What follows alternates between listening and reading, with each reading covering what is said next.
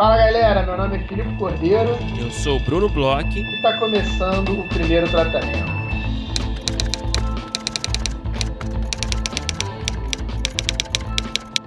Fala, Brunão! Tudo bem? Fala, Filipe Cordeiro. Tudo bem comigo? Tudo bem com você? Tudo ótimo, Brunão. A gente começou aí nessa semana, é, para quem está escutando né, o episódio quando sai, no dia 23, é, nosso grupo de estudos. E, pô, o primeiro encontro foi muito legal, né, Brunão? Foi, cara, foi muito bom. É, eu cheguei um pouco atrasado, confesso, não consegui participar direito. Sei que você estava lá desde o começo, é, mas eu acompanhei ali. Foi ótimo, né, cara? É um livro, um livro gostoso de ler, né? É, é um livro que são palestras, né? Então ele tem uma, uma ele tem uma linguagem assim bem direta, rápido. É um livro que eu já falei várias vezes aqui e pô, de novo a gente tá com um grupo super legal. Tô ansioso para encontrar com a galera, falar um pouco sobre esse livro, falar um pouco sobre é, tema, um pouco sobre os estilos de roteiristas. Eu até falei pouco no primeiro encontro porque eu fiquei pensando em várias coisas que foram faladas, tô, tô maturando algumas coisas. Acho que no segundo encontro é capaz até de eu falar bastante. É, esse grupo é mais pocket, né? São quatro encontros no total só, né? Então tivemos uhum. um. Vamos ter mais três. É, e novamente, lembrando, né? o livro é o Romancista Ingênuo e o Sentimental do Orhan Pamuk livro favorito de Filipe Cordeiro e de Lucas Paraíso. é, agora a gente vai ter oficialmente mais três encontros, mas o, o Petri ele sempre arruma um, um encontro extra é, divertido, diferentão. Vamos ver se nesse, nesse, nessa rodada também vai ter. Mas eu espero de tudo ali do grupo de estudo, porque em todos os outros a gente fez, acabou fazendo um encontro extra super interessante, super a ver assim, com o tema que a gente estava fazendo, e cada um com um olhar diferente, então quem sabe até não tenha mais. Falando em Petri, né, a gente teve também mais um episódio do Cena Aberta, né, que é o nosso formato é, de conteúdo de áudio também, né, claro, exclusivo para apoiadores Orelo. É, o que, que você achou, Felipe, desse segundo episódio? Cara, eu sou um fã de carteirinha do Cena Aberta, né? Eu fico ali é, esperando para ouvir os episódios novos. Esse não foi diferente. É, já anotei dicas do, de livro que o Zanella deu. É, inclusive, ele falou já mais de uma vez sobre o livro do Hermes Leal, que é um livro que eu até tenho aqui, mas nunca comecei a ler. Então eu passei ele na, na, na minha Qual lista é de leituras. O que eu tenho aqui é os, as paixões na narrativa. E o Zanella defendeu tanto o, o, livro e essa teoria, né? Porque é uma teoria das paixões na narrativa, eu conheço mais ou menos. É, quando eu fui comprar o livro, eu dei uma estudada para entender.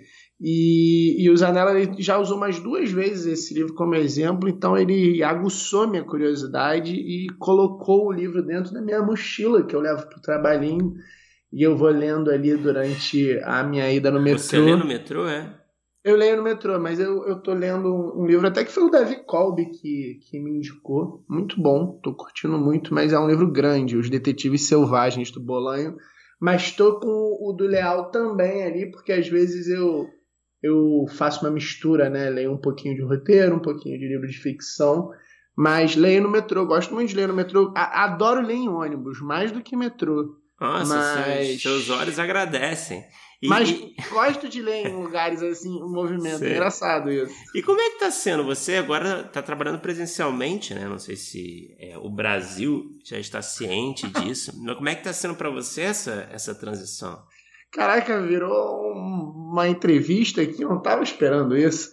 É, tá sendo divertido, cara. Eu até conversei sobre isso com, com a minha chefe hoje, que nos primeiros dias que eu fui, né, presencial, eu, eu fiquei até com medinho. Engraçado isso, tanto tempo na pandemia. Tava desacostumado, né? É, tanto tempo na pandemia, trabalhando em casa, mato. numa concha, sabe? Numa coisa que você tá tão próximo, assim, e, e, sei lá, dois anos, e, e, sei lá, se se acostuma, tem muita coisa.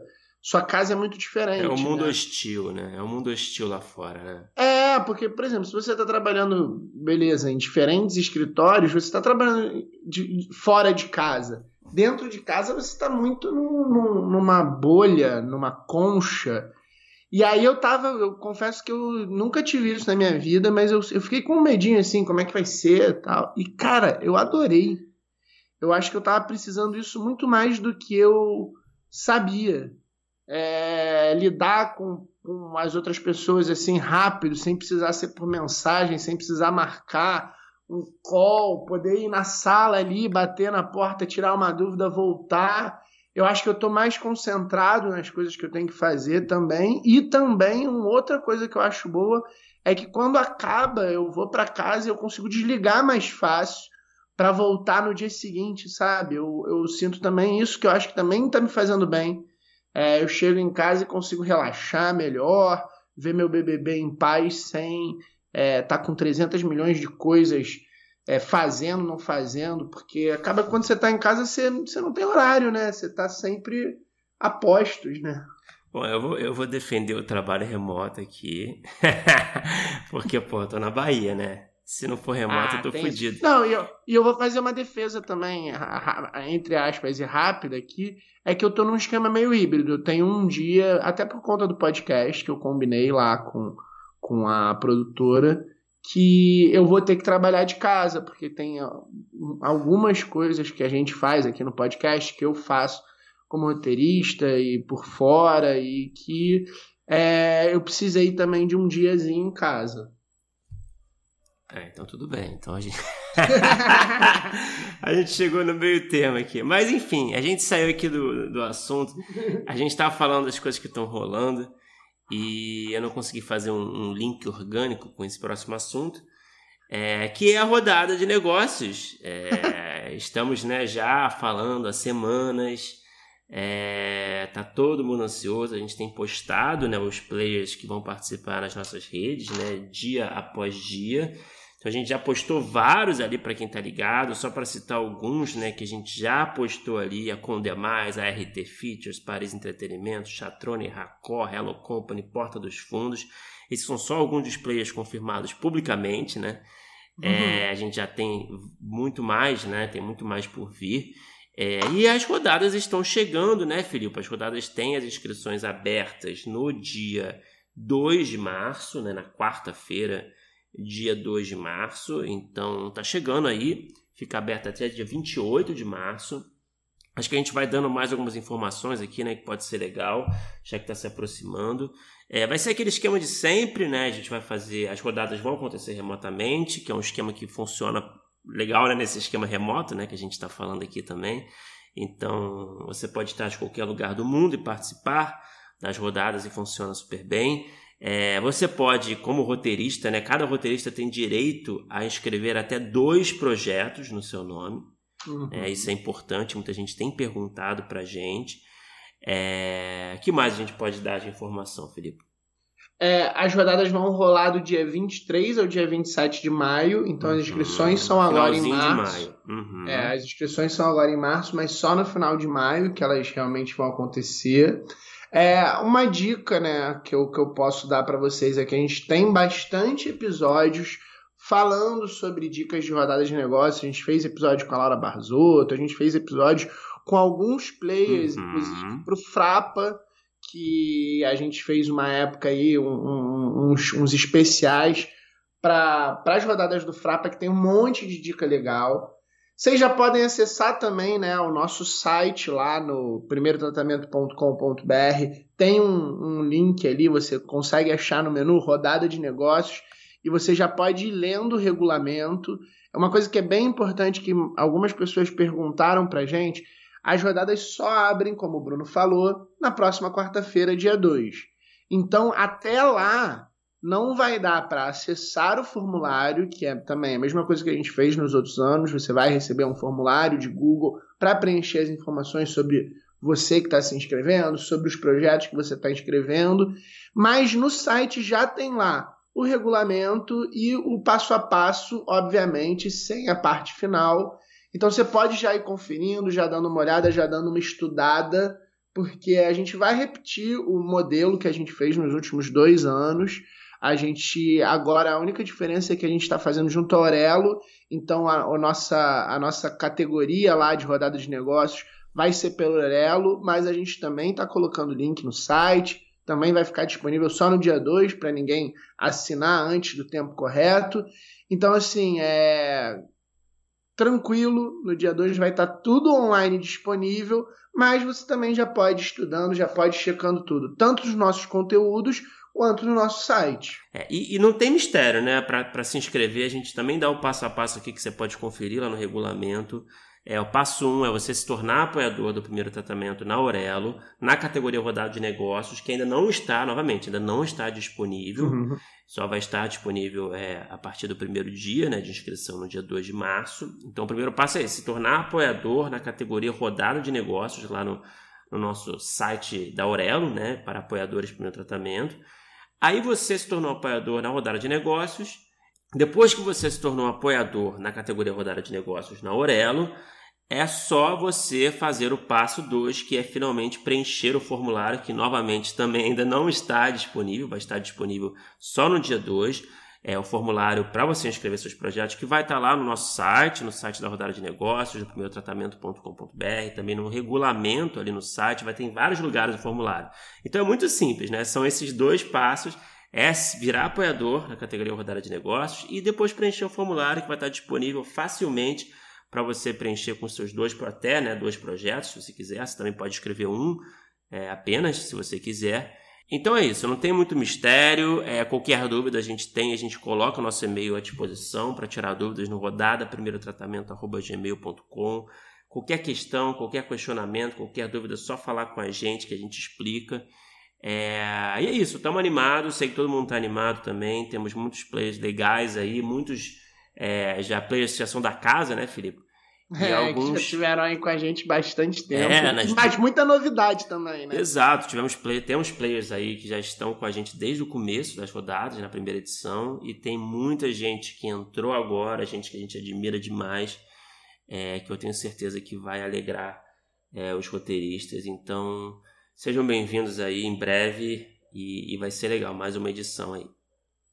Agora, Bruno, vamos falar do nosso episódio de hoje. Conversamos aí com uma roteirista que lançou recentemente uma das principais é, produções aí da Netflix, uma roteirista que passou já por diversas experiências diferentes, salas, escreve bastante humor, escreve para um público teen, sabe bastante de sala de roteiro. Conta aí, Bruno, com quem que a gente conversou? Filipe, a gente conversou com a Natália Pizerni, que é uma roteirista super versátil. Ela é uma das roteiristas da série Temporada de Verão da Netflix, né, que estreou algumas semanas atrás, que é uma série aí voltada ao público adolescente. Ela foi colaboradora do longa Minha Mãe é uma Peça 3, foi roteirista da primeira temporada da série Minha Mãe é uma Peça, é, foi roteirista da série Matches, da novela Jesus, da minissérie Lia, da novela Carinha de Anjo. É, enfim, isso só para citar alguns dos trabalhos da Natália.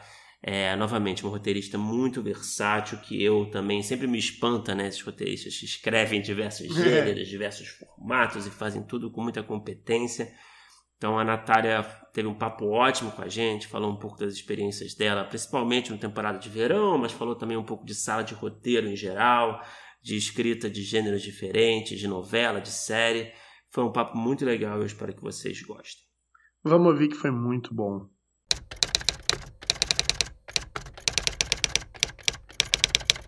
Bom, Natália, seja bem-vinda ao primeiro tratamento. É um prazer tê-la aqui conosco na nossa novíssima temporada de 2022. É, a gente sempre né, faz uma pesquisa sobre o entrevistado, né, sobre a entrevistada, a gente, enfim, assiste as coisas que você escreveu, né, dá uma olhada geral na sua carreira, assim. E uma coisa que eu percebi foi a sua versatilidade, né? É, que é uma coisa que eu sempre admiro. Você escreve, já escreveu comédia, drama, policial, série adolescente, novela, né? Muito melodrama também. É então. Oi? Muito doido, né? Não, eu acho muito doido, cara. Para mim, assim, que sou um, um, humilde roteirista que curte escrever comédia, assim, é, eu acho isso, na verdade, eu admiro mesmo, assim. E aí eu queria saber, né? Me surgiu essa dúvida. Você sempre quis escrever um pouco de tudo? Sempre foi seu plano de carreira? Ou foi algo que foi aparecendo naturalmente, né, na sua carreira, os jobs, as oportunidades, aí você vai, né, ah, não posso dizer não, melhor aceitar e tal, porque, né, é grana também. Foi uma coisa que foi acontecendo naturalmente ou você sempre é, planejou fazer um pouco de tudo? Tá. Bom, gente, então, primeiro, uma honra estar aqui com vocês. Eu curto muito o trabalho do primeiro tratamento, acompanho, muito legal. Obrigada pelo convite, Bruno, Filipe. E, ah, uma honra de estar do lado de tanta gente que eu admiro e acompanho o trabalho também. Obrigada pelo convite. É, versatilidade. Então, pois é, né? É, eu até fiz uma entrevista uma vez na Globo e a pessoa que, que me entrevistou ficou meio assim: ah, então você trabalha com infantil? Ah, não, é comédia. Mas peraí, você fez uma coisa que. Você te botar como caixa, numa caixinha, né? É, tipo, te botar numa caixinha. Isso, e eu acho super compreensível, porque acho que também é uma maneira de tentar me encaixar em algum trabalho específico. Eu falei, olha, meu currículo é muito esquizofrênico, sabe? Você não vai conseguir, porque eu mesma não consegui é, me colocar numa caixinha. E, inclusive, o que eu achava que era um problema antes, sei lá, na infância e na adolescência, que eu meio que transitava por vários grupos e falava, gente, acho que eu não tenho personalidade, né? Eu vou meio que vou meio camaleônica e vou, quando eu vejo, já estou falando que nem a galera e eu tenho um problema sério de personalidade. Aí o que eu achava que era um problema, e talvez seja, não sei, uma terapeuta que tem que dizer, é, para o roteiro é incrível, na verdade, porque aí eu consigo transitar muito bem entre os gêneros. É, pelo menos tenho conseguido até aqui. E não, não era uma, uma coisa que eu tinha em mente quando eu comecei, assim, eu nem nem sabia quando eu estudava cinema nem que eu ia virar roteirista. Eu fui me descobrindo uma boa roteirista conforme eu fui escrevendo o projeto, naquela né? coisa dos editais, e, e aí junto o pessoal e vai escrevendo o projeto. E, e, aí, quando eu fui vendo, eu tinha uma noção de estrutura e tinha uma. Tinha, escrevia bem e foi dando certo. E aí eu, em algum momento, achava que ia ser mais pelo infanto juvenil que eu ia entrar e, e, eu comecei a perceber que eu escrevia bem comédia. Agora, acho que foi meio que um pessoal do Rio que me chamou para escrever para uma série que acabou não indo para o ar. E aí eu escrevi um roteiro de, de comédia e durante o roteiro eu me diverti muito escrevendo. E eu não tinha uhum. noção, nunca imaginei, sabe, que ia ser pela comédia que ia rolar. Mas aí, o meu primeiro trabalho, que foi com o André Rodrigues, acho que ele veio aqui em algum momento falar com você. Grande André. Grande André é... Rodrigues, amigo nosso. É um querido.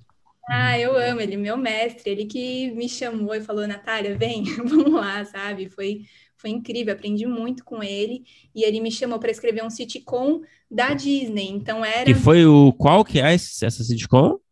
Essa é o Que Talento. Ah, tá. Foi foi o meu primeiro trabalho, assim, que eu fiz. E aí era super desafiador, porque era nesse universo, né, infanto-juvenil, um pouco mais teen, na Disney, mas tinha o formato do sitcom, que tinha que ser piada, piada, piada o tempo todo. E aí, e aí eu acabei que rolou, assim, foi, fui bem na fui bem na comédia, mas aí as oportunidades também que vão surgindo, eu nem sei direito como as coisas vão acontecendo, é meio que aí alguém indica para uma novela, e por conta dessa novela eu fui fazer novela bíblica, e por conta da novela bíblica eu fui fazer um drama não sei aonde, sabe, as pessoas vão te puxando, né? Assim, eu tive, tive o privilégio de estar no lugar certo na hora certa, e a sorte também de ter sei lá, de ter salas e profissionais muito incríveis que, que foram me ajudando e me ensinando no processo e continuaram me puxando e me indicando para indicando para outras salas assim. E aí eu fui vendo que eu tinha uma facilidade de, de entrar na sala. É, eu acho que tem esse é assim, não sei se é um tipo de roteirista, porque tem roteiristas que e tem uma determin... já sabem exatamente o que querem escrever, né? Estudam isso, mas eu me sinto muito uma roteirista coringa, sabe? Que vai, se você me chamar, tipo, Nath, vamos escrever terror, eu vou ver vários filmes de terror e vou entrar lá e de repente vou estar escrevendo terror e, e, e vou estar é, junto, né, nessa coisa meio camaleônica com, com, com todo mundo. E, e aí, se for para comédia, também vou ouvir, ver vários episódios e séries de comédia. Quando for ver, eu tô, tô lá escrevendo comédia. Então, é meio que. Acho que existe uma certa musicalidade do roteiro, né? Que a gente vai aprendendo a ouvir. E quando a gente vê, a gente está ali junto, né? Daquela banda, tocando no mesmo tom naqueles acordes daquele determinado tom, improvisando em cima, e aí Sei. tá tem uma coisa muito, eu acho, né? Acho que muito sensorial e muito sonora do roteiro, que quando eu vou escrevendo, eu vou ouvindo. Então, sei lá, quando eu fui escrever o Minha Mãe Uma Peça, é, quando eu, na verdade, eu, eu, fui colaborar com o Fio na estrutura, e aí depois eles me chamaram para escrever a primeira temporada lá da série que ia rolar. E aí eu fiquei assustadíssima, né? Porque eu pensei, fudeu, eu sou uma paulista escrevendo uma comédia muito específica carioca. E aí, só que só de ficar um tempo ouvindo o Paulo falar e vendo, assistindo vários, vários, várias sketches e na internet, vendo várias vezes Minha Mãe uma Peça, quando você vê, você tá ali já falando que nem ele, assim, musicalmente já tá dentro, dentro do tom necessário. Então, é, sei lá, fui viajando, né? Mas eu acho que é mais é, ou menos por aí acontecer. Teve algum gênero que, ou formato também, que você teve uma dificuldade, assim, para pegar essa sonoridade, essa melodia? É, ou você. Ou foi tudo muito natural, assim, para você? Uh, ah, com certeza o. É, o Minha Mãe é uma Peça foi um desafio, acho que foi um desafio grande de, de sonoridade mesmo. Os, o primeiro roteiro que eu escrevi para a equipe, na, na, época era a Andrea Batitucci, que estava ali na primeira temporada, e aí foi incrível, porque o primeiro já, ela, ela também tem, né, super a musicalidade do Paulo, e ela foi decupando junto e falando, ó, oh, Nath, acho que ele fala mais desse jeito, mais assim. Aí o segundo já ficou muito mais próximo, aí o terceiro já ficou ainda mais próximo, né? Então, acho que isso foi bem desafiador. E escrever o bíblico também foi bem desafiador, porque é, imagina, é você ter Mas você noção... tinha uma relação próxima, assim, com esse universo?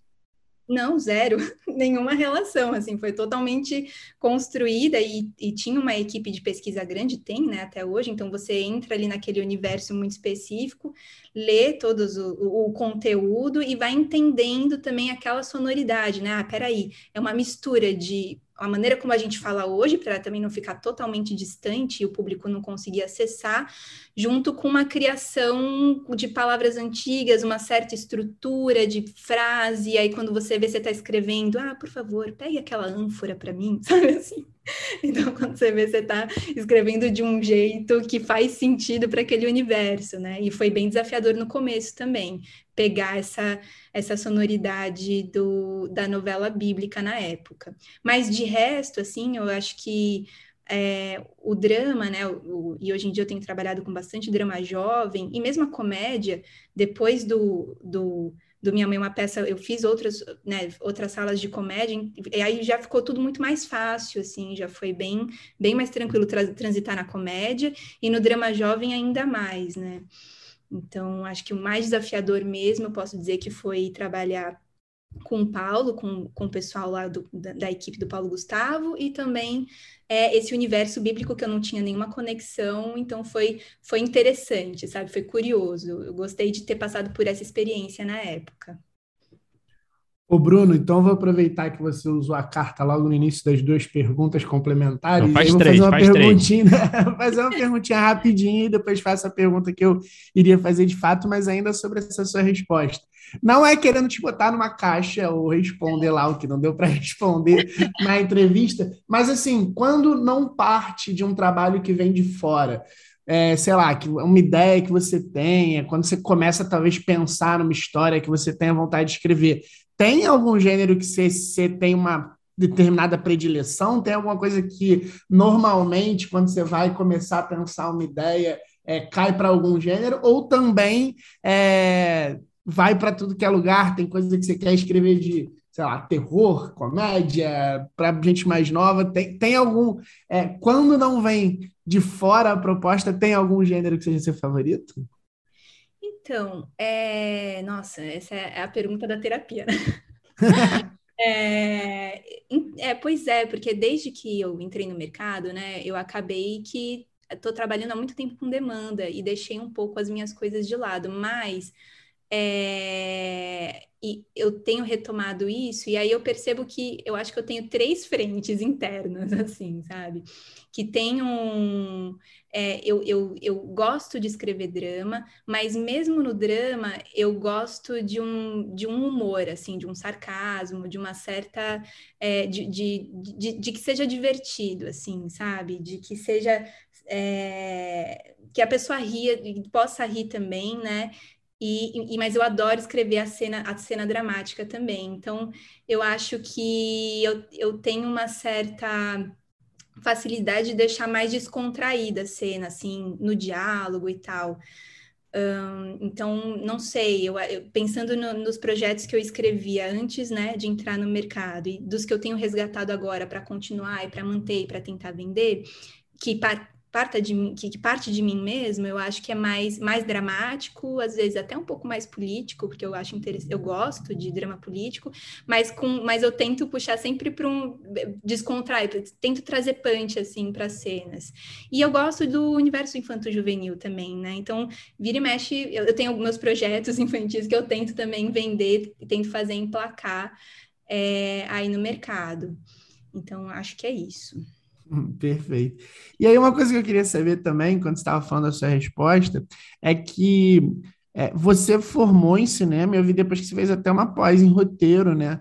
Mas hum. você falou ali que roteiro não foi a primeira coisa que você estava pensando. Eu queria saber o que, que era que você estava pensando é, é, quando você começou a estudar cinema e, e, e, e, assim, o que, que você acha que te levou é, é a desistir internamente, a ir para o roteiro e desistir, talvez, da outra parte que você estava pensando quando entrou na faculdade? Quando eu entrei na faculdade, eu não tinha a menor ideia do que era fazer cinema, né? Acho que eu tinha uma ideia, tipo, ah, várias artes num lugar só, sabe? Vamos uhum. todo mundo lá, aquela coisa meio ingênua, cirandeira, que eu achava que ia.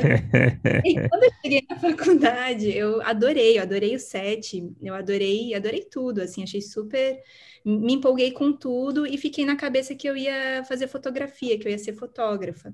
E eu comecei estudando fotografia.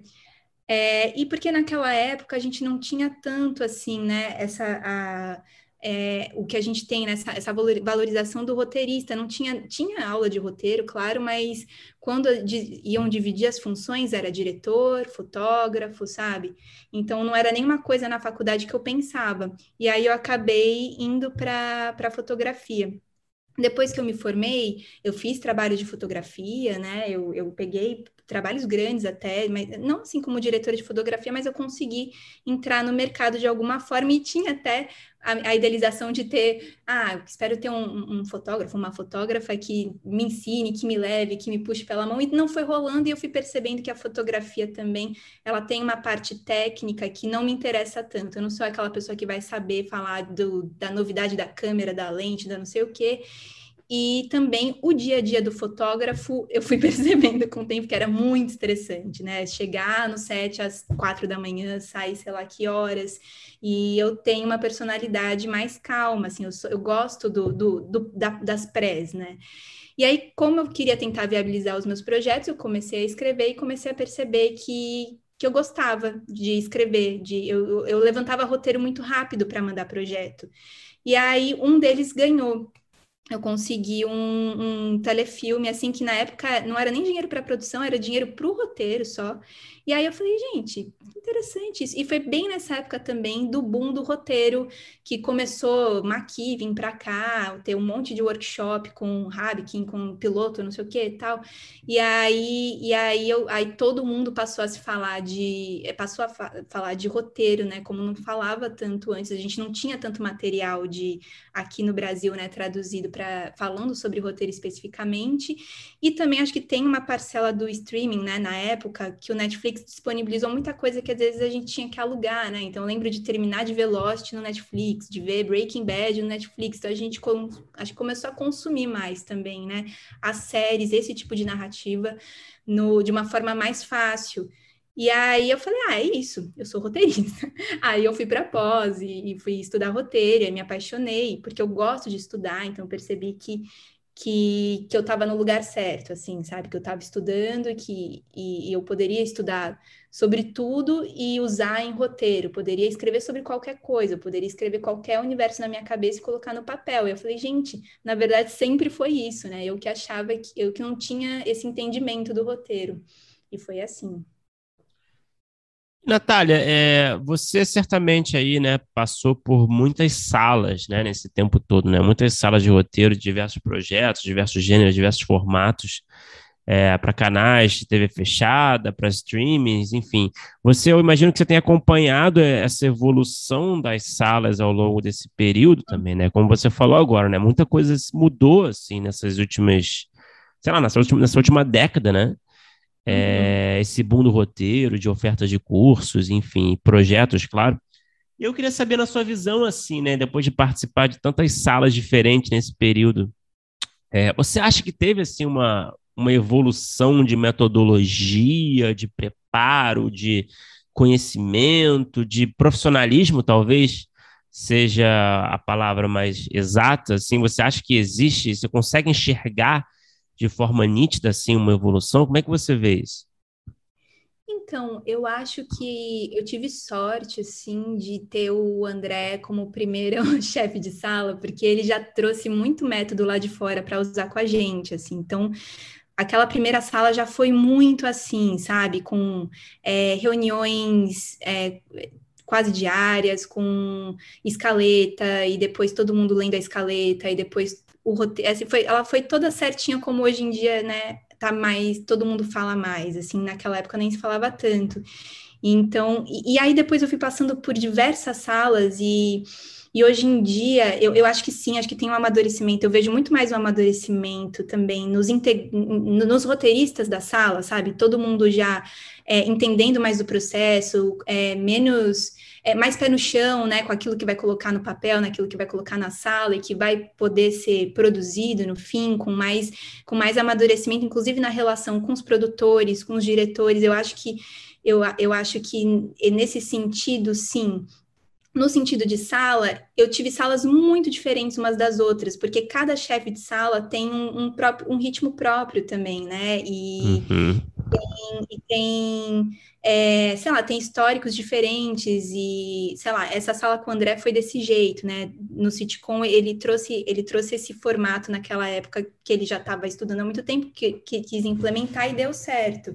Mas aí teve, tem sala, de novela foi totalmente diferente, os encontros eram uma vez a cada 15 dias e a gente ia trabalhando escaleta e abrindo roteiro e se encontrava para arejar as próximas tramas para daqui 15 capítulos sabe? Aí teve, teve sala que a gente se encontrava uma vez por semana com o chefe, outra e quase todos os dias com, as, com os outros integrantes, e aí a gente escrevia escaleta junto, teve sala que escrevia escaleta separado, cada um na sua casa, e que todo mundo comentava. Então, assim, acho que conforme a disponibilidade do chefe de sala, também com as outras coisas da vida dele, e também com o formato, com o gênero e tudo mais, a sala ela vai se moldando, sabe? Então eu vejo mais, não sei se também é, nesse tempo, né, que eu estou trabalhando, é, eu também fui amadurecendo e hoje encontro pessoas que tá todo mundo, acho que junto, sabe? Todo mundo passou por um processo parecido, assim, de, de estudar ali o roteiro, de se especializar, de ler os mesmos livros, de ir nas mesmas palestras e, e, e de, e de, e de também entregar para o mercado coisas parecidas, no sentido de, ah, agora o mercado quer drama jovem, aí tá todo mundo escrevendo drama jovem, quer comédia, uhum. então, né? então acho que a gente tá, tá num, num, momento muito legal, assim, de sala, sabe? A gente chega em sala e a galera tá, já sabe muito do processo, então o, é, não sei se eu, se eu respondi, mas eu acho que eu vejo acho, um amadurecimento de cada integrante da sala e, mas ainda assim, cada sala depende muito do ritmo que o chefe vai dar, do que, do que, que ele quer, de como ele prefere trabalhar, sabe? Eu acho que é isso. Natália, já que a gente está falando sobre sala de roteiro, é, eu queria te perguntar como é que você acha uma. O, o que, que você acha que é importante para uma boa formação de sala? Vamos dizer assim, você tem na sua mão, você é chefe da sala, você não tem na sua mão é, a possibilidade de formar uma sala, o que, que você procuraria? O que, que você acha que é importante procurar? É, é diversidade, roteirista que saiba muito sobre o assunto, talvez um pesquisador. É, o que, que você acha que é interessante é, para formar uma sala de roteiro? Olha, eu acho que o, tem, tem dois momentos, assim, né? A sala, a sala ideal, eu acho, é que todo mundo é, tenha um, lá, disponibilidade e facilidade em todas as etapas do processo, né? Mas tem salas que eu tenho participado, e acho que hoje em dia eu até pensaria nisso para montar sala, que você vê que tem muito roteirista que funciona muito bem em sala, mas não necessariamente na hora de escrever, e tudo bem, sabe? Eu acho que eu tentaria montar salas hoje em dia com, com os roteiristas, que eu sei que, que na hora do papel vai abrir, né? É, e mas também com pessoas que não necessariamente são do roteiro, mas que como se fossem consultores, assim, sabe? E que estão ali no processo para ajudar a gente a ter ideia. Porque é isso, né? A gente precisa. É, às vezes, hoje em dia tá com menos episódio, né? Cada temporada tem, sei lá, oito, dez episódios, então, e também tem muita a questão de gancho, né? Então não precisa ser tão episódico tal. É, mas precisa ser muito arejado, né? E eu participei de um processo muito legal com com João Paulo Horta lá na fábrica, e ele fez um processo que eu achei legal de trazer gente de fora que não era necessariamente roteirista, mas que entendia muito bem daquele universo. Isso arejou muito porque a gente não, mesmo com pesquisa, né, talvez a gente não acessasse tantos lugares que aquelas pessoas acessavam diariamente. E aí na hora de ir para o papel, os roteiristas, né, iam lá e abriam a, a, na página o o roteiro. Então, achei interessante esse formato. E, e, também vai ajudando formar pessoas, quem tem interesse de continuar, inclusive, né, pode chegar a ser roteirista. Então, eu acho que. Acho que claro, diversidade e, e inclusive diversidade de, de de vivência mesmo, né? Ah, a pessoa não é roteirista, mas ela tem uma puta vivência naquilo, traz para a sala e a gente, mesmo que não seja todo dia, né? Sei lá, uma ou duas vezes por semana, ajuda muito o roteirista nisso. Então é como se fosse, sei lá, um consultor daquele assunto mais próximo do projeto que não só numa etapa de pesquisa. É... Que mais? É, eu acho que. E a página, né? Como é que a pessoa abre, e, e a disponibilidade de de, de, é, de ficar mexendo naquele texto por muito tempo, porque vai melhorando, né? A gente no começo parece que, nossa, não vai sair, tá uma merda isso aqui, aí você vai melhorando, todo mundo vai comentando e vai fazendo aquele trabalho a várias mãos e você vê que aquele, aquele texto vai ficando muito legal. Então, ter a disponibilidade de, de mexer no texto o tempo todo, de não ter problema de editar aquilo, de mudar e de bater bola, né? Acho que, acho que disponibilidade é a palavra. Eu acho que o, o roteirista é disponível sabe? E que está e que tá ali é, para o debate da sala e também para mexer no texto, né? E acho que isso é, isso é muito bom, assim, e, e não é uma dificuldade de encontrar esse tipo de pessoa na sala, porque cada vez mais as pessoas entendem que é, é esse, é um, esse é o processo do roteiro e as salas têm sido muito legais, assim, os roteiristas que eu encontro pelo caminho são todos muito disponíveis e tá todo mundo muito afim de fazer aquilo e pesquisando e cada um com a sua habilidade em determinada coisa.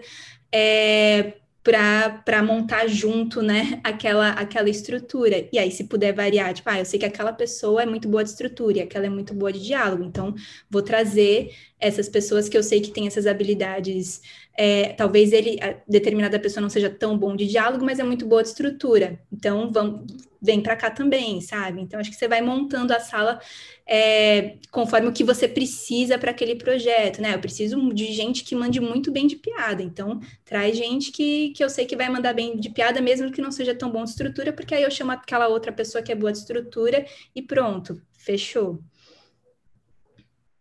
Natália, e falando assim da de sala, da, da perspectiva do, do roteirista que quer entrar, né, que está com dificuldade para entrar, que quer trabalhar em sala, que dicas que você dá, assim, né? Não sei se você, o que, que você pode compartilhar? Assim, a gente sabe, né, que o nosso mercado é, é um mercado difícil e a gente tem que meio que conjugar, né, a nossa técnica com a nossa capacidade de construir relações pessoais também, né? É, que, que, dicas que você dá assim para um roteirista iniciante, alguém que não conseguiu ainda ter uma experiência de sala? Aonde que porta bater, entrar em contato com alguém, produtoras? O que, que você diria para esse roteirista? Ai, difícil, né? Tá mais difícil agora. É, porque os editais certamente eles ajudam muito a, a gente profissionalizar as pessoas, né? A todo mundo ter mais experiências diversas, inclusive de gênero e formato. Mas eu, eu diria que é, montar, os, né, montar os próprios projetos, escrever, colocar no papel e circular, assim, né? Eu acho que é meio que o conselho básico que eu imagino que a galera deva dar por aqui, que é participar de festival de roteiro, de é, é, evento do mercado, de, de né, tem o Frapa, tem, sei lá, tem Rio Content, tem tanta coisa. Acho que vai voltar mais esse ano, né, esses eventos. E tá tendo muita coisa online também, né, aqui no primeiro tratamento. Acho que é, é fazer, é meio que escrever e, e, e marcar reuniões e mostrar. Eu acho que nesses eventos o, o ambiente é muito mais é, acessível e solícito do que você mandar um e-mail direto para o produtor, que talvez ele nem vai abrir, não vai ter tempo, não vai, talvez até tenha questões de direitos autorais, vai achar melhor não abrir aquele projeto, porque vai que tem algo parecido, sabe? Então, eu acho que é, não, não deixar de escrever, né, de colocar no papel os próprios projetos, é, fazer aula, oficina, esse tipo de coisa que te coloca em contato com professores, te coloca colocando é, na prática mesmo os projetos, te, te, ajuda a chegar, te ajuda a chegar em algum lugar, né? E, e circular em eventos do mercado, porque você vai ouvindo as pessoas né, o que, que as pessoas, as trajetórias de cada um, vai também se colo colocando, né, se expondo e mostrando é, o, o próprio projeto, e aí aquela pessoa de repente pode, pode se interessar por você e achar que, ah, legal, vou, vou trazer, né? Vou abrir a porta para essa pessoa que parece interessante, gostei do jeito que ela escreve. E aí, hoje em dia, a gente tem uma sala, né? A gente tem mais a figura do assistente de sala também, que é uma maneira de entrar de você ser assistente e acompanhar todo o processo da sala, quem sabe até conseguir abrir um dos roteiros, e aí na próxima sala você já vira roteirista. Então, eu acho que eu diria para continuar escrevendo, deixar as ideias no papel e circular com elas nesses eventos de roteiro e de produção mesmo, tanto para cinema e para longa, porque acho que hoje em dia os streamings têm se interessado muito por, por longa-metragem também, quanto para série. Acho que é isso. e ainda sobre sala, é, você, pra, acho que para a gente arrematar assim, essa coisa de sala e dicas, você tem dica de boas práticas? A gente, a gente quando teve a, a Mirna, acho que foi a Mirna Nogueira, né, Bruno, que falou sobre é, o, o, o zagueiro de sala de roteiro que sempre diz não, que para tudo que acontece. E aí eu queria saber se você tem, de repente, uma dica tipo do que não fazer, que eu acho que também é legal a gente pensar, e, e o que fazer, assim. Nossa, é, eu acho a sala do. Eu não, não jogo vôlei, tá? Mas eu acho que a sala de roteiro sempre me remete a uma coisa, ao vôlei, assim, porque é uma. Alguém levanta é, é, é, isso, né? Alguém levanta, outra pessoa passa e o outro corta e faz ponto, sabe? Eu acho que tem uma dinâmica, e todo mundo passa por todas as funções ao mesmo tempo, né? Tem alguém que saca, mas depois o outro também vai sacar. Então, eu acho que tem uma, uma dinâmica que eu acho interessante nessa, nessa comparação, porque é você, é, você levantar a bola para o outro desenvolver aquilo que você, você levantou. Você não pode bloquear, né? É, você não vai bloquear, exatamente. Bloquear na rede bloquear na rede, isso, mas, mas essa dinâmica de não, calma, não é a sua vez de falar agora, mas daqui a pouco você vai falar, sabe? É, vou, passa a bola para aquela pessoa e aquela pessoa de repente vai pensar em outra coisa que vai levantar e pum, fez, e fez ponto, sabe? Vai, tem, eu acho que tem uma, uma dinâmica meio parecida com isso, e e é claro que a pessoa que fica muito né, na defensiva e, e, que bloqueia né, a bola e que fala não o tempo todo, ou que às vezes, é, o, às vezes fica muito tempo explicando a sua, a sua opinião sobre aquele determinado assunto, às vezes já entendeu, tá, entendi, mas a pessoa continua, né, ainda explicando, assim, eu acho que, que também pode levar um tempo, pode cansar a sala, sabe?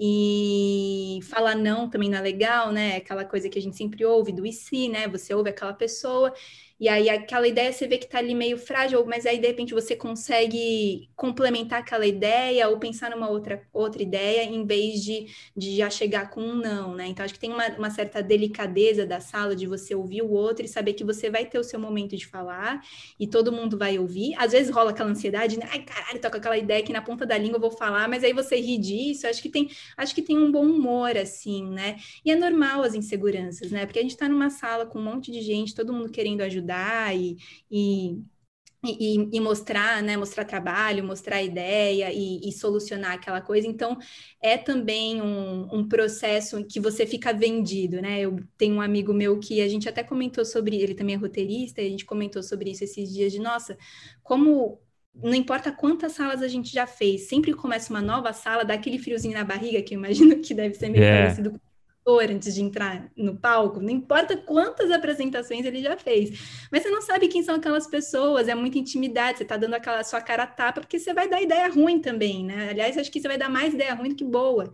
Então é saber disso, tipo, não não se martiriza pela sua ideia ruim, sabe? A ideia ruim pode gerar uma ideia boa e tá todo mundo junto com as mesmas inseguranças, tá tudo bem falar merda.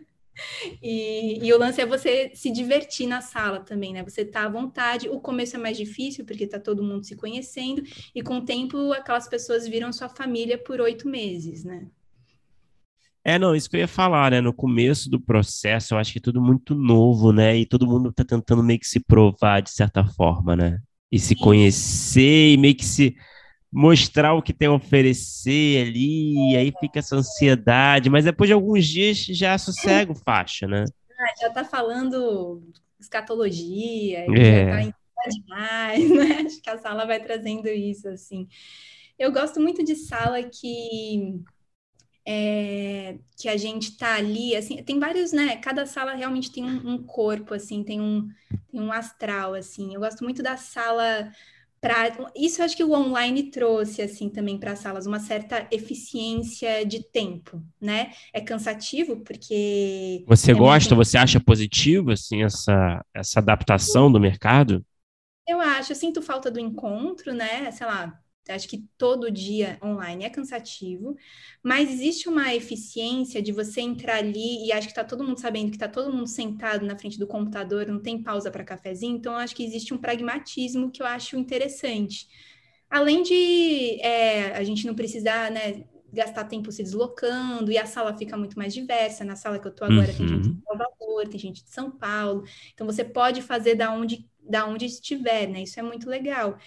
E aí tem uma coisa que. E, e, e aí a, a lousa, né, no online, pelo menos nas minhas experiências, virou o drive. Então tá todo mundo ali no drive, né? E tá todo mundo naquele documento, mexendo, colocando comentário, é, uhum. editando e tal, vendo no mesmo lugar, vendo já o texto saindo é, aí me dá uma sensação de solu solucionar problemas, assim, sabe? Questões. Então, eu gosto muito da sala que a gente fica menos tempo debatendo o que um acha sobre a morte da bezerra, não sei o quê, e mais, tá, como a gente vai resolver isso, sabe?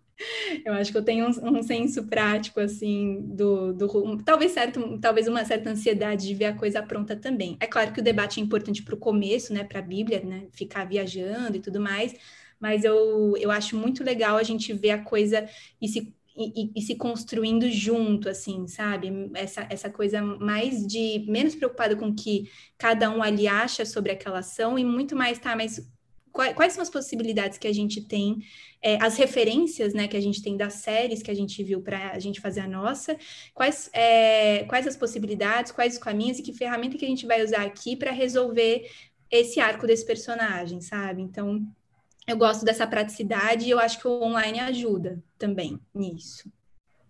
Natália, vamos falar do temporada de verão é, que acabou, estreou recentemente na Netflix. Acho que quando for ao ar já não vai ser. Eu ia falar estreou esses dias, né? Mas é. já vai ter passado algumas semanas. Mas enfim, continua recente, continua quente. E aí eu uhum. queria saber como é que esse projeto chegou até você, em primeiro lugar. Eu li por alto ali que você participou do desenvolvimento da Bíblia, talvez, não sei. É, eu queria entender como é que foi a origem desse projeto. Então, o projeto ele chegou pela Ocean, né? É, foi, é, eles montaram eu não sei exatamente como chegou ali, né, mas eles tinham esse projeto e aí eles tinham uma equipe de Bíblia de venda ali naquele momento foi a Ana Pacheco, Michel Carvalho, a Renata Sofia e a Marina Meira.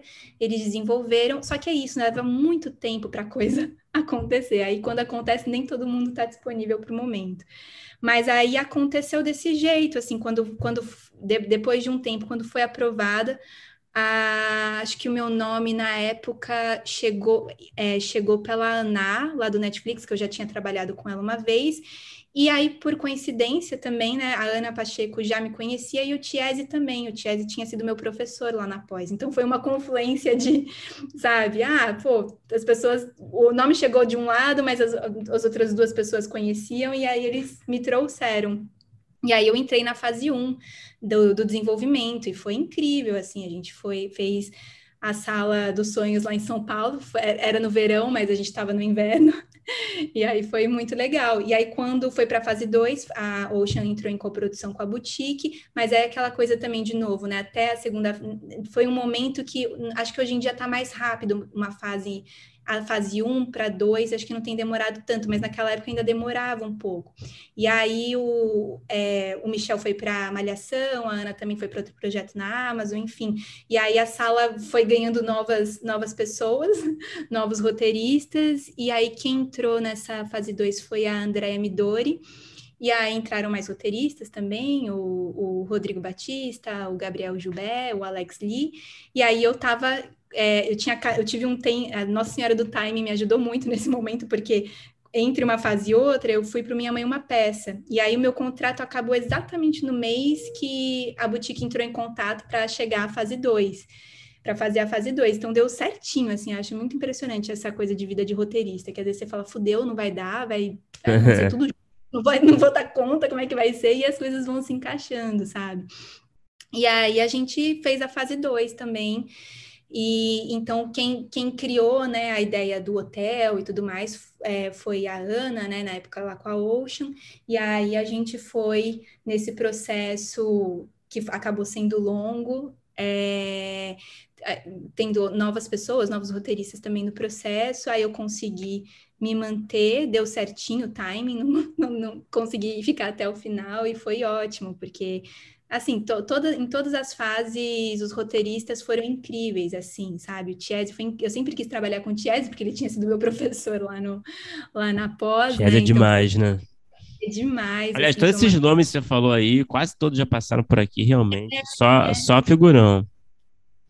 Só o quê? Só figurão, só figurão. Só figurão, não, tive muita sorte. E, e aí, depois a Andrea, nossa, eu, ela a gente formou assim um processo muito legal de trabalho. Depois até trabalhei de novo com ela em outro, em outro projeto. É uma pessoa incrível e ela tem, eu aprendo muito com ela esse estilo de é, que ela fala de formiguinha, assim, que todo mundo vai atacando o texto e construindo o texto juntos. E aí a gente trabalha muito a escaleta. E aí na hora que chega no roteiro é muito mais gostoso também, porque já está tudo bem, a, a cena toda estruturada mesmo na escaleta, porque às vezes a gente faz a escaleta indicando né, a intenção, muito mais a intenção do que exatamente como ela vai começar. E a gente acaba uhum. deixando, às vezes, essa parte para o roteiro. A Andrea não, ela já gosta de fazer, sei lá, quatro versões de escaleta, e na escaleta ela já, já visualizar como vai começar, qual vai ser o meio da cena e como vai terminar, porque é, aí também para ela, como para fazer redação final, acho que facilita para ela também, né, para escrever junto com o roteirista, porque ela já sabe como o roteirista está pensando na hora de chegar no roteiro. Não sei, estou falando por ela, mas eu imagino que. Imagina, sim. Eu acho que eu faria o mesmo, assim, sabe? E, e foi isso, assim, a temporada. A gente fez esse, esse processo é, longo e agora ver ele na tela, assim, do Netflix é, é uma emoção, assim, é muito legal. É muito divertido ver todo mundo é, assistindo e compartilhando e a galera já dando ideia para a segunda temporada e falando que a Catarina tinha que ter feito isso e aquilo. É muito, muito legal, assim. Natália, é, uma coisa que eu sempre com, com curiosidade, assim, é uma coisa que sempre é, pega até para mim, assim. É, eu queria saber você, e eu acho que a gente pode partir por temporada de verão, que, que tem um gênero ali, é, é claro, assim, é, uhum. tem ali um come of age e tal, e eu, eu queria saber como é que é, você faz, e acho que é legal perguntar para você, porque você tem essa coisa meio camaleão de trabalhar em diferentes tipos de, de gêneros e projetos. Como é que você faz a preparação para começar a trabalhar é, num gênero e você de repente está, sei lá, numa uma peça e logo depois você já vai para um come assim, você é, assiste muita coisa, você é, é, procura é, ler alguma coisa, sei lá, escutar um podcast. Não sei, tem, tem coisas que você faz assim. É, ah, beleza, chegou um projeto aqui, alguma coisa é, que a gente sabe, né? A gente precisa ter um, um momento ali, quando chega no primeiro momento o projeto para, sei lá, as primeiras reuniões, os primeiros é, dias que você vai começar a trabalhar, de fato, você está, de certa forma, é, pelo menos em águas não tão turvas, né? Sim. Ah, não, com certeza. Eu passo os dias assistindo tudo naquele dentro que, naquele formato, né? Então, sei lá, vou, vou fui na temporada de verão, passei muito tempo, meses, principalmente no começo, assistindo todas as séries jovens, tanto as antigas, tipo Dawson's Creek, sabe? The O.C., quanto, tanto quanto, sei lá, é, eu Nunca, vai. Acho que Eu Nunca, na verdade, é até mais recente, mas uhum. é, Outer Banks, é, sei lá, todas as séries de adolescente, Elite, sabe? Vi tudo. Mergulhou, né? Mergulhou. Não, não, é mergulhou, porque é isso, porque aí você já chega dentro da. É, para escrever é muito mais fácil, não só para a sala, de dar ideia, de solução, né? Ah, porque em tal lugar o personagem faz isso, acho que aqui a gente pode fazer assim e tal. Na hora de escrever é muito mais fácil. Quando eu estava fazendo. É, é, ano passado eu fui fazer uma sala de comédia e aí também a referência era um formato mais Brooklyn Nine-Nine, mais todo mundo odeia o Chris, pronto, assisti fiquei assistindo um monte, assisti de novo How I Met Your Mother, assisti um pouco de Modern Family de novo, sabe, assisti tudo tudo de novo para na hora da sala e na hora de escrever facilita muito, é impressionante. Às vezes eu fico intercalando, eu gosto de escrever no sofá. então, às vezes eu sento ali no sofá e aí eu vejo um episódio, aí, aí paro, escrevo, volto a escrever. Aí vejo de novo outro, e eu fico, passo o dia vendo e escrevendo, vendo e escrevendo, ajuda muito, é, tanto de formato de cena, de ideia de começar a cena, porque começar a cena é sempre uma questão, né? Ai, como é que eu vou começar essa cena? É, para fala também, para diálogo. Para diálogo é que, assim, muita coisa gringa que a gente consome, né? Mas mesmo assim ajuda, porque até, até porque quanto menos gíria, né, melhor para o ator, que depois ele vai lá e coloca. Então a gente acaba fazendo diálogos mais é, com, com menos, é, sei lá, com menos gíria e tudo mais, para não ser um problema depois para o ator, e, e, é ótimo, porque a gente acaba fazendo diálogos mais com mais conteúdo e ao mesmo tempo mais simples, né? É, com mais subtexto, mas de uma maneira muito simples. Então ajuda, sempre ajuda. Eu fico imersa totalmente no gênero que eu estiver escrevendo. Que eu acho que é aquela coisa da sonoridade mesmo da música, né? Você tá você vai tocar um negócio, você vai ouvir aquilo muito e aí você vai lá e, e vai tocar, né? Então acho que você vai entrando no tom daquilo, você já vai já vai tentando enxergar um pouco a sua série é, banhado de referências. Como é que foi o processo, assim, não sei quanto você pode falar, assim, né, mas esse relacionamento criativo com a Netflix, né, a gente sempre fica imaginando é, qual o nível de feedback, o nível de input, o nível de direcionamento, de, de público, enfim. É, teve um contato intenso, assim, uma relação intensa, tinha uma liberdade maior? O que, que você pode compartilhar? Olha, eles deixam a gente muito à vontade, né? Então, as reuniões com eles é, é, sempre. A gente fazia mais no começo e depois ficou mais a chefe de sala mesmo, fazendo reunião com eles, mas eles são sempre é, as que eu fiz assim o ambiente era sempre agradável assim eles querem realmente ouvir o que o roteirista tem a dizer sobre aquilo sabe o que, que ele acha o que ele gosta qual personagem que ele gosta mais daquilo que ele está escrevendo.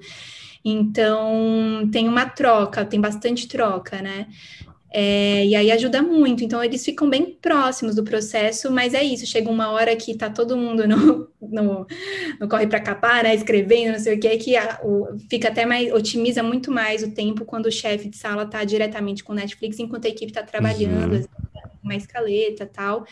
E aí é, é um processo muito, é realmente muito próximo que eles ficam mas é, é, o que eu sei, também não sei tanta coisa. Eu acho que o chefe de sala poderia falar mais assim sobre isso, mas a experiência que eu tive assim sempre foi, foi bem agradável e de, de sugestão e de troca, e ao mesmo tempo querendo ouvir o que, que a gente pensa sobre aquilo, se a gente acha que vai funcionar ou não, mais do que impor, assim. Então a, a troca foi sempre boa com eles.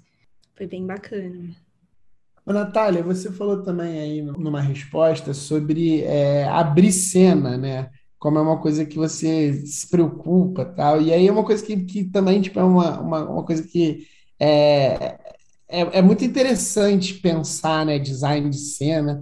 E eu queria saber, assim, é, como é que você tem algum, algum, algumas dicas, algumas ferramentas é, para abrir cena mesmo, que é uma coisa que, que é, é, faz muita diferença em vários sentidos, assim, para para o texto fluir, é, aonde você vai começar, o, o que, que você está deixando de elipse tal. Tem uma, uma série de questões, né? Abrir e fechar a cena.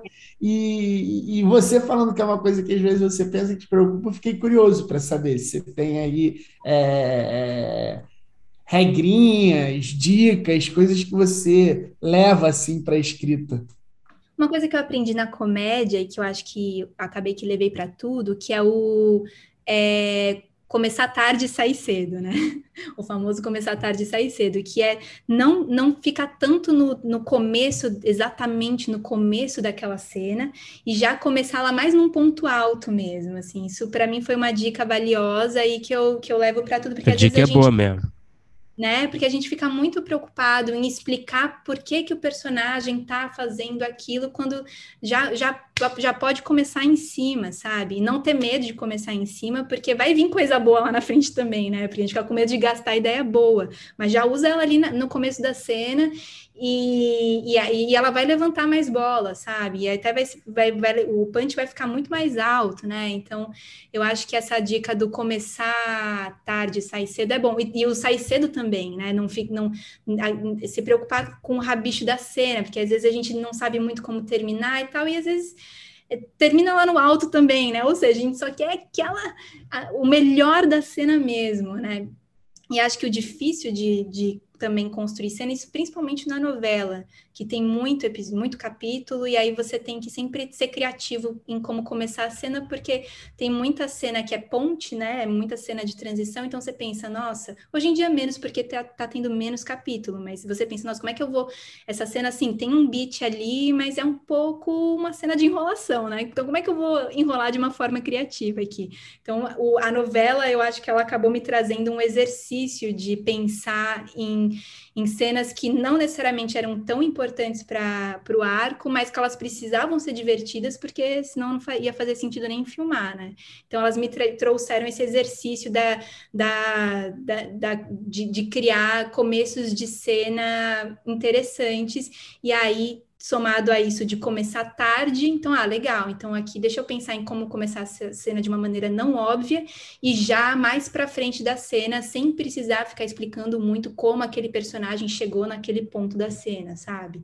Não sei se ficou muito abstrato. Cara, novela realmente deve ser um puto exercício, né, de musculatura, né, pro roteirista, né? Que não tem tempo, é muita coisa para escrever e é muita coisa que pode soar repetitivo, porque é um pouco mesmo. E aí, como é que você vai fazer aquela repetição de uma forma criativa, né? Então, é meio que, ah, aí você vai colocar piada, aí você vai colocar suspense, é, enfim, aí é a, a, imaginação, o céu é o limite, você pode fazer muita coisa, claro, dentro daquela produção, né, daquele orçamento e tal. Ô, Natália, é, pô, maravilhoso. Vamos, vamos pro bloco final. A gente tem as mesmas perguntas, né, que a gente faz para todo mundo, tá bom? É, então vamos lá. Qual é o melhor roteiro que você já escreveu, na sua opinião? Pode ser qualquer gênero, qualquer formato, pode ter sido realizado, pode estar na gaveta, pode tudo.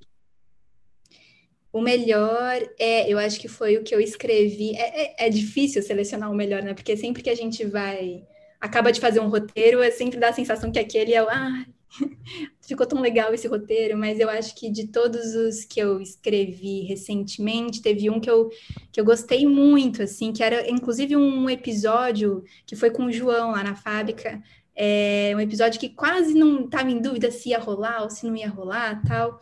é, se, se aquele episódio ia cair ou não. Na sinopse o pessoal ainda não sabia muito. E aí, na hora de escrever, nossa, sei lá, foi muito legal, foi muito divertido e, ficou muito bacana. Assim, o, o, João gostou, a produtora gostou, o canal gostou, e aí é um episódio que mistura humor também com questões políticas e também com. tem também um pouco do arco, assim. Então, acho que foi. Qual era, um... qual era o projeto? Desculpa. Ah, é um projeto de comédia, a gente não pode falar sobre ele ainda. Isso é uma coisa que é um... eu percebo. Perdão, vai lá, vai lá, depois eu. Ah, não, pois é uma pena não poder falar, porque a é, gente não sabe. É, sim. É que, é, que, é que eu achei engraçado isso. Isso é muito comum também, né? Eu ia até perguntar é. sobre isso, que é a gente vê, você me mandou até uma bios resumida sua, né? E tem muito projeto que você não pode falar, né? E deve ser muito frustrante mesmo, né? Para você. não posso falar nada. É, pois é, nem acho que falar que comédia não tem problema. É. Mas é, e, e, foi legal, sabe? Eu consegui deixar o roteiro engraçado, consegui deixar ele interessante, consegui fazer com que do, de, de ser a sinopse que talvez não rolasse, de repente virou o roteiro preferido, sabe? Assim, então foi, foi uma grande. Foi muito gratificante, assim, eu fiquei muito feliz com, com esse roteiro. Foi bom. E aí, quem sabe, daqui a pouco eu posso falar sobre ele, o nome, tudo. É, não, tem um, a gente sabe que tem um sniper posicionado em frente à sua casa é, aí, se você falar alguma coisa. É a janela, mudei de é. posição. É, e qual é o pior roteiro que você já escreveu? Também, valem as mesmas regras. É, pior roteiro. É... Ah, com certeza os começos, né? De começo de carreira. Não devia ter muita coisa ruim ali. Mas é, teve um que foi de um de um cara assim, falou assim: Ah, eu tenho um projeto aqui, você pode desenvolver a Bíblia. Até chamei um amigo meu roteirista, o, o Eduardo Melo, também um cara de São Paulo muito legal. Falou: Ah, Edu, vem fazer comigo, tal, vamos lá, tal. E a gente fez o, o, o projeto, a gente fez o roteiro, e era um roteiro divertido, ele tava legal, mas assim. É, tinha uma imaturidade do come, de começo de carreira, sabe? A gente colocou muitas coisas impossíveis de serem filmadas. Hoje em dia eu vejo, gente, aquele roteiro, não sei nem como a gente apresentou aquilo. É... Enfim, então acho que tinha, acho que o roteiro estava legal, mas talvez ele fosse fosse pouco pouco factível, assim, não produzível. Acho que foi, talvez ele era um bom roteiro, mas acho que pior no sentido de não ia dar para fazer, sabe? Talvez também não fosse muito bom, porque começo de carreira, né? Mas acho que talvez esse, assim, esse esse não não não, não seja um roteiro que eu tenho super orgulho dele. O que que você viu? Pode ser nacional, estrangeiro, filme, série, qualquer formato, que quando terminou você pensou, poxa, eu queria ter escrito isso. Ai, tanta coisa. É... Ah, tem. Acho que até já tá meio batido de falar, mas acho que Fleabag é uma coisa que eu vi que eu falei, caralho, isso aí eu queria ter escrito. Achei é, muito, muito foda. Muito, é, né? Eu amo, assim, acho muito bom. E, ah, eu amo também as meninas do Broad City. Eu lembro que quando eu vi essa série, eu falei, nossa! Ah, bom demais, é... né, cara? Nossa, essa série que eu quero escrever, porque elas são incríveis, e são irreverentes, e são engraçadas, e, tão, e brincam com formato, e maravilhoso, assim, acho que... Acho que a talvez... série que é meio underground aqui, né? Pois é, ela não. Ela, acho que ela foi pro Comedy Central, né? Não, ela não, caiu no buraco do vácuo dos streamings, né? É, Aqui. E é tão boa, né? Assim, a, as duas, elas são maravilhosas. Assim, essas séries de é, autor, assim, que o próprio ator escreve e faz, né? Elas são muito sei lá, elas são muito inspiradoras, né? Porque a gente, como roteirista, fica com vontade de fazer uma coisa com mais liberdade, que seja engraçado e que tenha profundidade também. E quando a gente vê acontecer, a gente fala, nossa, quero escrever isso, né? Então, acho que acho que o Fleabag acho que é a resposta mais batida e acho que Broad City é, é, é a outra série assim que eu gostaria de ter feito também. Arrasou, arrasou. E qual é o projeto ali que está no topo da sua lista assim, de prioridade, projeto pessoal, que você sonha em realizá-lo algum dia. Claro, né? Fica à vontade para dizer o que você quiser, o quanto você quiser, se puder quiser falar de forma mais vaga, né? É uma série, tem alguma série pessoal que você quer realizar muito? Tem algum longa? Ah, eu acho que tem, de série tem uma animação minha que eu quero muito que ela saia do papel, assim. Ela tem. Ela, é infanto juvenil ou é adulto? Não, é infanto juvenil, ah, tá. assim, é meio. É, sei lá, acho que não tem problema falar, assim, que é, seria uma. É, a personagem, ela vai pro vai para o céu, para as estrelas, e lá ela vive um monte de aventura. É como se. Agora ela está ganhando uma, umas formas novas, assim. Antes ela, ela ia para o céu e vivia aventura com personagens míticos e tudo mais, e agora eu estou usando um pouco da teoria do multiverso para ajudar na, na viagem, assim, dessa, dessa personagem. Acho que esse eu gostaria muito que saísse. É, eu conversei com gente muito legal, acho que ela tá, tá, tá, tá, tá bem encaminhada, assim, sabe? Mas é difícil, a animação também, nesse momento, enfim. Então, é um tempo, é um outro tempo.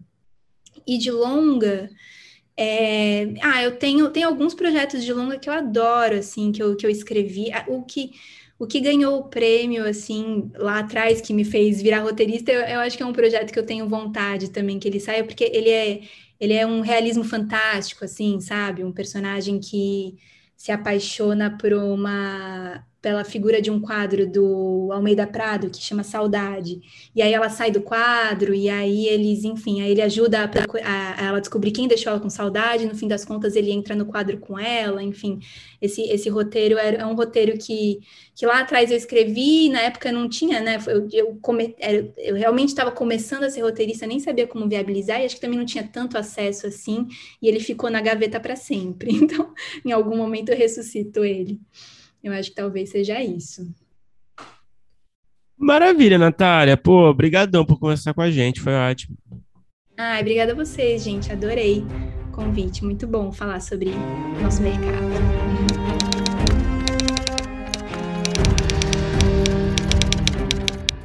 Opa, chegou até aqui? Muito obrigado por escutar. Conheça a nossa campanha de apoio na Aurelo em escute.orelo.audio barra primeiro tratamento. Por lá você pode ganhar recompensas exclusivas e nos ajudar a continuar conversando com os nossos roteiristas favoritos. Tem dicas, comentários ou sugestões? Fala com a gente pelas nossas redes sociais e não se esqueça de assinar o feed do primeiro tratamento pela Aurelo. Até a próxima!